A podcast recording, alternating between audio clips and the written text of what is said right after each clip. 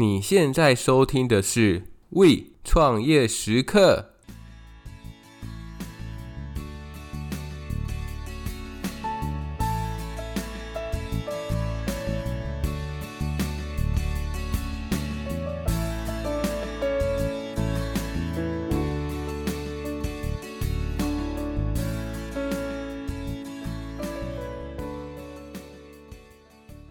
Hello Hello，大家好，欢迎回到本周的 We 创业时刻，我是 Echo。这个礼拜想要跟大家分享什么样的主题呢？这礼拜又到了我们的说书时间。那这一次要介绍的书就不卖关子啦，是去年推出的新书，叫做《超速学习》。相信应该有很多人有听过这一本书。虽然说这本书它的评价有点两极。评价好的人认为这本书中所提到的一些技巧或者是一些学习方式是值得拿来使用的。评价不好的这群人是觉得在这本书当中很容易会有牛头不对马嘴的这个问题产生，那就不知道是不是翻译上的问题。因为我自己在读、自己在看这本书的时候，我是觉得还好，并没有说有某一段是真的看不懂。但不得不说，这本书的后面有点在重复前面的话，不过还是可以从这本书当中学习到很多的东西，因此还是想要推荐给大家。我先说一下为什么我也想要推荐这本书给大家，主要原因是因为大家还记得上个礼拜我们的主题不是在讲组建团队这件事情吗？那组建团队有一个很重要的原因，就是因为我们想要去运用每个人的专业技能，因为你一个人不可能把所有的专业技能全部都学得样样精通嘛。现在会有一个痛点，就是如果你是一个老板，或者你是一个创办人、创业家的话，你就必须要去学习一些你可能都没有碰过道的领域，你不一定要非常的专精，但是你不可以让底下的人去糊弄你嘛，所以你也必须要去懂这些事情。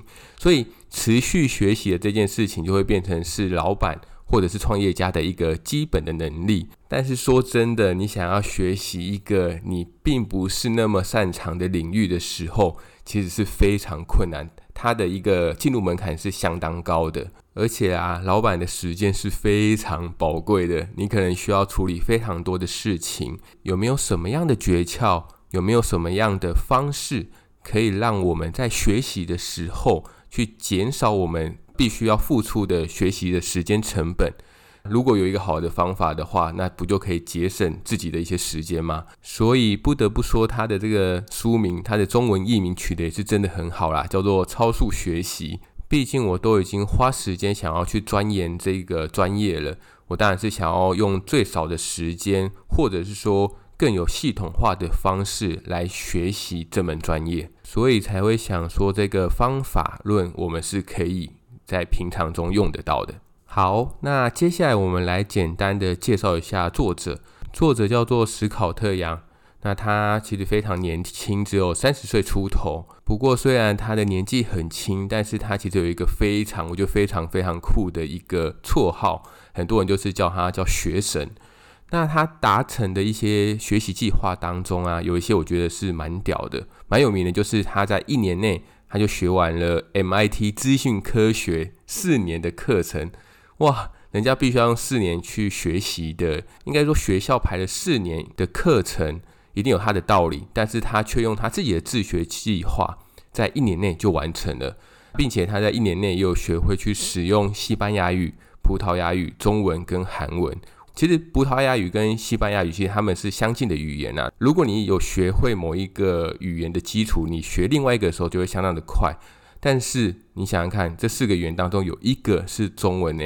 中文其实是在所有的语言当中数一数二难学的。除了说我们有一声音、二声音、三声音、四声音之外，其实我觉得我们中文最难学的是，我们很容易会把同一个字，它用在了不同的地方，它代表的意思是不一样的。我记得我有一些国外的朋友，他们在学习中文的时候，他们认为最困难的就是在这边。然后还有一些破音字，可能在不同的地方，你念的这个音同一个字，但是你念的音就是不一样。另外一个自学挑战，我觉得也蛮厉害的，就是他在一个月学会使用专业的素描肖像画的技巧。看一下他这些自学计划，其实是分别在不同的领域哦，有资讯的，有语文的，以及有画画的，太厉害了吧？那如果大家有空，也可以去搜寻一下，在他的 YT 中，作者他是使用中文来介绍自己的新书。那我个人是觉得这是非常非常有说服力的，等于是说他亲自的去实践了他书中的这一些系统的学习化方法之后，然后把成果展现给大家。那另外他也有摆上他的一些素描的自画像在 YouTube 上面。所以，如果大家有兴趣的话，也可以去搜寻看看，就可以看到说他是如何运用学习后的这些技能。好，介绍完作者之后，我们来讲一下本集的摘要部分。总共本集摘要有分四大部分。第一个部分就是介绍一下什么是超速学习。第二个是为什么你跟我我们会需要去学习超速学习。哇，有点绕口诶。简单来说，就是学习超速学习的原因是什么？再来第三个重点就是超速学习的九大法则，也就是这本书当中所提到的学习方法论。那以及最后的第四个就是我在阅读后的一些启发，然后分享给大家。好，话不多说，让我们先进入第一个部分，就是什么是超速学习。首先，在这本书当中有提到超速学习的有两个特点。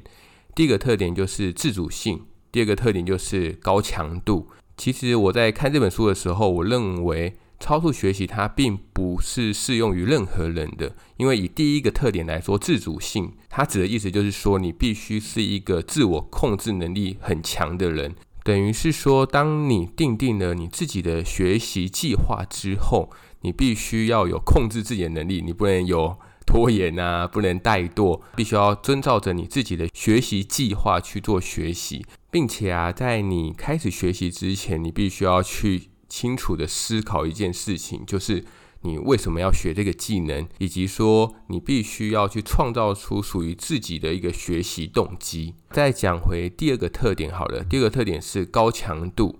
高强度除了刚刚我们前面所说到的，可以透过学习的计划来辅佐。我们也可以去建立一个高强度的学习环境，或者是不知道大家还记不记得之前有一本读书心得，叫做《如何读懂一本书》。那其实它在里面的观念当中也有一点异曲同工之妙。现在会造成我们分心最大的一个罪魁祸首就是 3C 产品。所以，当我们决定我们接下来的时间就是要给我们的学习计划，甚至是我们要去读书的时候，我们就会尽量去避免有这些三 C 物品的干扰。所以，统整一下刚刚上面所说的，那超速学习其实它就是一种兼具自主性跟高强度的一个学习策略。接下来进入我们的第二个主题，就是为什么我们会需要去学习超速学习？那超速学习对于我们来说，可以为我们带来什么样的好处呢？首先，第一点就是我们可以自行去建立系统化的学习方式。其实刚刚前面也提到很多次，为什么这个会相当重要呢？相信大家都有听过，很多人会批评台湾的教育去是属于填鸭式教育，就是学校教我们的东西不一定是我们想学，甚至是我们在毕业之后也不一定会使用到。那因此，很多人其实是在出社会开始工作之后，明白了自己想要走的方向，知道自己缺少了什么技能之后，才自己去做自主的进修。像是有人可能会去假日的或者是晚上的时候去上一些线上课程啊，或者是有人甚至就直接去读 EMBA。但是我认为啊，不管你是用什么样的方式去进修，什么样的方式去增进自己的技能，我觉得都是相当不错的。只是我们应该要去思考的是，我们要如何学习这件事情。所以透过这本书的一些方式，可以让我们的学习计划更加的有系统，也可以让我们的自主的学习更有效率。再来第二个是时间有限跟强化你自己的优势。怎么说呢？主要是我们从学校毕业之后，那我们会经过了一个震撼教育，就是职场上的洗礼。那如果我们想要在这个竞争强烈的环境当中，你要比你的同才甚至你的同期更脱颖而出的话，我们就必须要去思考，我们在这个工作当中学习什么样的技能，可以让你去脱颖而出。并且也不能只都是想想而已，而没有去做实际上的一个行动。不知道大家有没有一种感觉，就是在你到了一定的年纪，然后会发现，好，不管是你对你自己的想法，或者是你对你自己的方向也好，或者是别人给你的那种眼光也好，你都会让你自己有一种急迫感。尤其是过了，我觉得是以五岁为一个门槛啊，可能过你过了三十岁之后，过了三十五岁，甚至过了四十岁之后，你给你自己的期待，给你自己的压力，其实都有些微的不同。在这个时间有限的条件之下，你要怎么样更有效的达到目标，那就会显得更格外的重要了。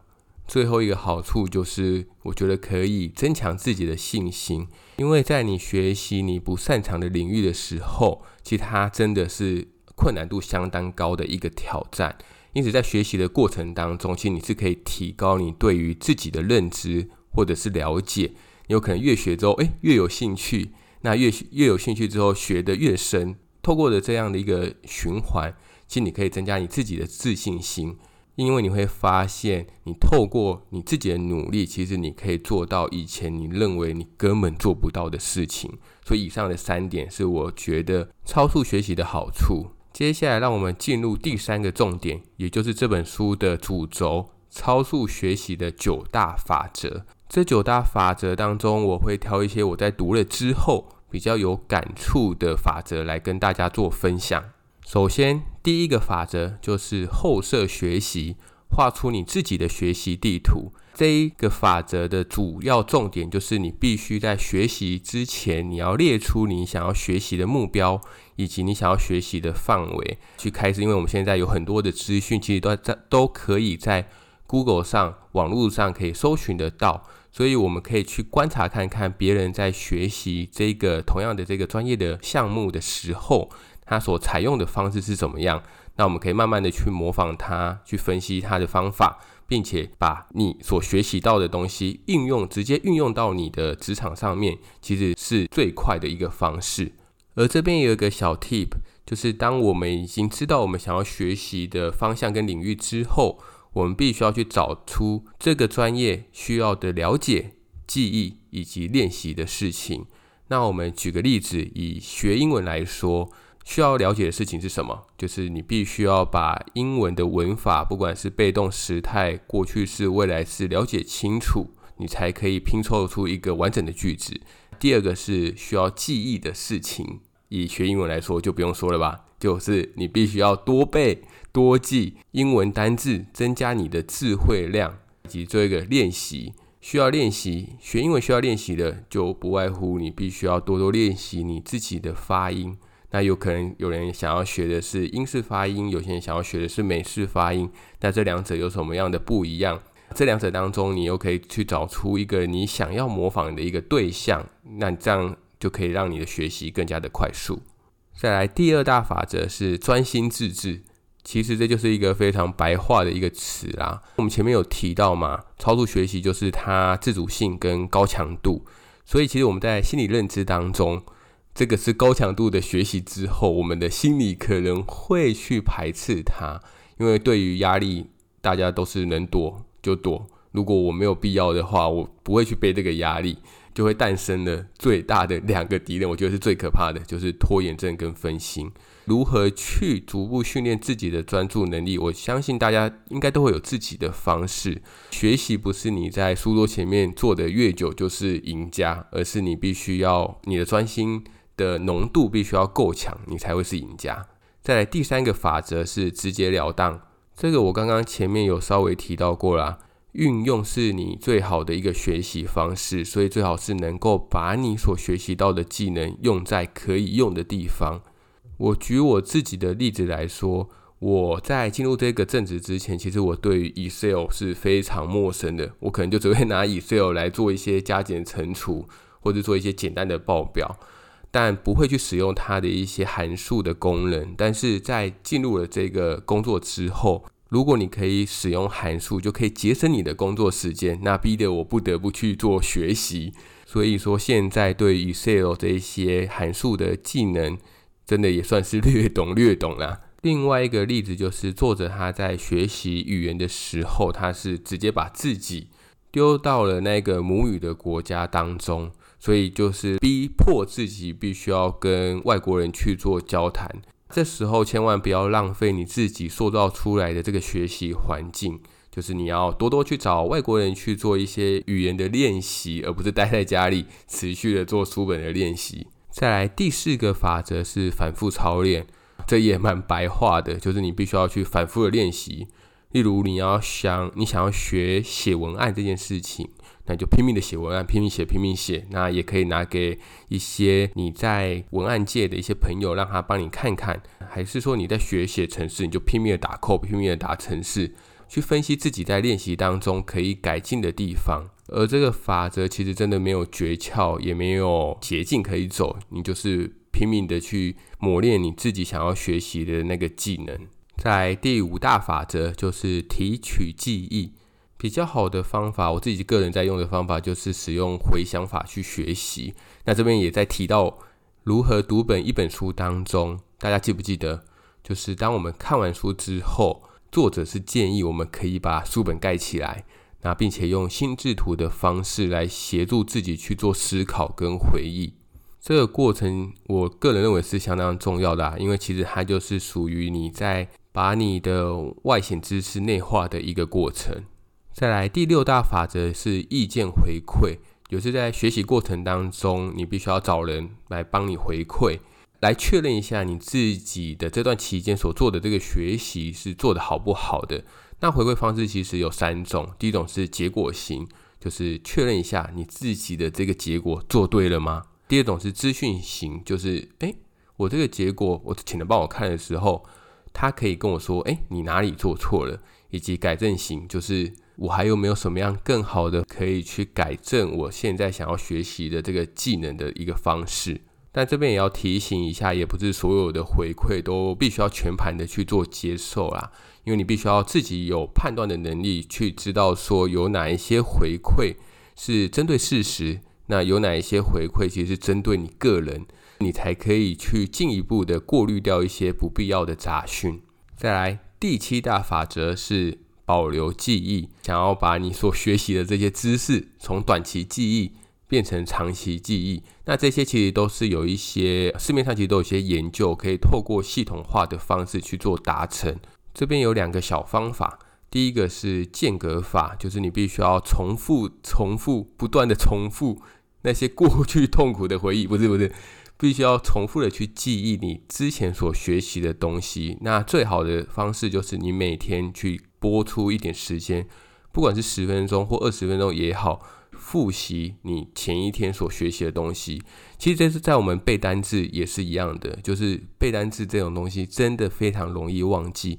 但如果你可以在隔天拨空个五分钟去回忆，或者是去复习你前一天所学习到的单字，你的印象就会更加的深刻。第二个小方法就是记忆法。可以去设计记忆的一个资讯，不管你用什么样的方式，你可能有些人比较擅长图像的，你脑袋比较擅长一些图像的记忆，或者是空间的记忆，或者是语调都可以。反正这个就是因人而异，看你比较习惯哪个方式，然后让自己可以更加容易的去记忆。再来第八个法则是培养直觉，大家不知道有没有听过？怎么样去知道说你对于这个技能是否是真的已经学习透彻了呢？有一个很好的测试方式，就是你去教不懂、不熟悉这个领域的人，你去教他。那如果你可以用你自己的方式，用你自己的语言，让这个人从不懂变成他也懂了，就表示说你的学习是成功的了。最后一个第九大法则就是勇于尝试。这边的重点就是不要去害怕挑战，不要去害怕困难，然后要从各种方法当中去找到适合自己的，然后强化自己的优点，然后去降低自己的弱点。好啦，那以上就是我们超速学习的九大法则。其实内容是有点多的，因为毕竟它是用一整本书来诉说这九大法则，所以有兴趣的。想要了解更多的，非常推荐去看这本书。最后来分享一下我对于这本书阅读之后的一些启发。那首先第一个，那时候我想到的是，其实我自己啊，我认为我自己有一个坏习惯，是我也没有办法持续的专注，我也很容易去分心。想要解决这个问题，那到底我能用什么样的方式去让自己的专注时间变长呢？那首先第一个我想到的就是你可以去建立良好的环境，就是你可以透过你改变你自己的一个学习环境，然后设法把自己会分析的这一些因素去做移除。那其实对我来说啦，我其实很喜欢在咖啡厅学习，其实有一些适量的嘈杂音，反而能够帮助我专心，就是不管是旁边的咖啡机。或者是旁边有一些人在交谈的声音，我反而能够更加专注的去学习。所以现在没有办法去咖啡厅的状况，我真的是非常的痛苦啊！不知道有没有人跟我一样，不喜欢在家里学习，喜欢趴趴照，去咖啡厅胜过于去图书馆的。再来第二个让自己专心的方式，我觉得是你可以去改变你自己的学习方法，因为其实学习的方法很多啦，你可以透过阅读书本。或者是你可以去看一些影片，甚至是你可以去上一些实体的课程。那因此，在不同的学习方法，其实你应该就要有不同的方式，让自己的专注力提高。像我而言的话，以阅读书本这件事情，其实我都会强迫自己边看书边写笔记。但我知道有些人是不喜欢的，他是喜欢把整本书都看完之后再去做笔记。但是其实我觉得我自己在做笔记的这个过程当中，我可以让自己透过书写。然后让我的心智更加的专心。再来是我阅读后的第二个启发，就是做困难的事情是可以提升对我们自己的认知，这可以带给我们自己有一个莫大的自信心，因为我们挑战到了之前你完全都没有做到的事情。有一句我很喜欢的话，我想要送给大家，就是学习其实它是为了拓展自己未知的潜力，探索人生光谱中所有可能的极致色彩。这句话我非常喜欢，感觉似乎对于学习这件事情，你没有那么排斥，不太像是在学校当中，你就是必须要学习规定好的课表、规定好的专业课程，这些也都不是你能够决定的。但其实我们的决定权是是掌握在自己手里的，而你自己的技能越多，你学习的东西越多，其实眼界也会更加的开阔。最后这边有三个问题想要问问大家，大家也可以去反思一下自己。第一个就是你有没有想要开始学习新事物，但却常常质疑自己做不做得到的这件事情？那第二个就是你最近一直拖延的学习科目和章节是什么？那反思一下，为什么自己会想要拖延这件事情？是因为没有时间、压力太大？什么样的借口让你不断不断的去拖延呢？以及第三个，你该如何去尝试应用超速学习？就因为今天听了这个嘛。那你要怎么样去运用这个环节，然后来改善自己的学习方式？那如果你对于这三个问题有一些想法的话，也都欢迎分享给我哦。好啦，那以上就是本周的读书心得的分享。那希望大家会喜欢这周的内容。那让我们下个礼拜再见喽，拜拜。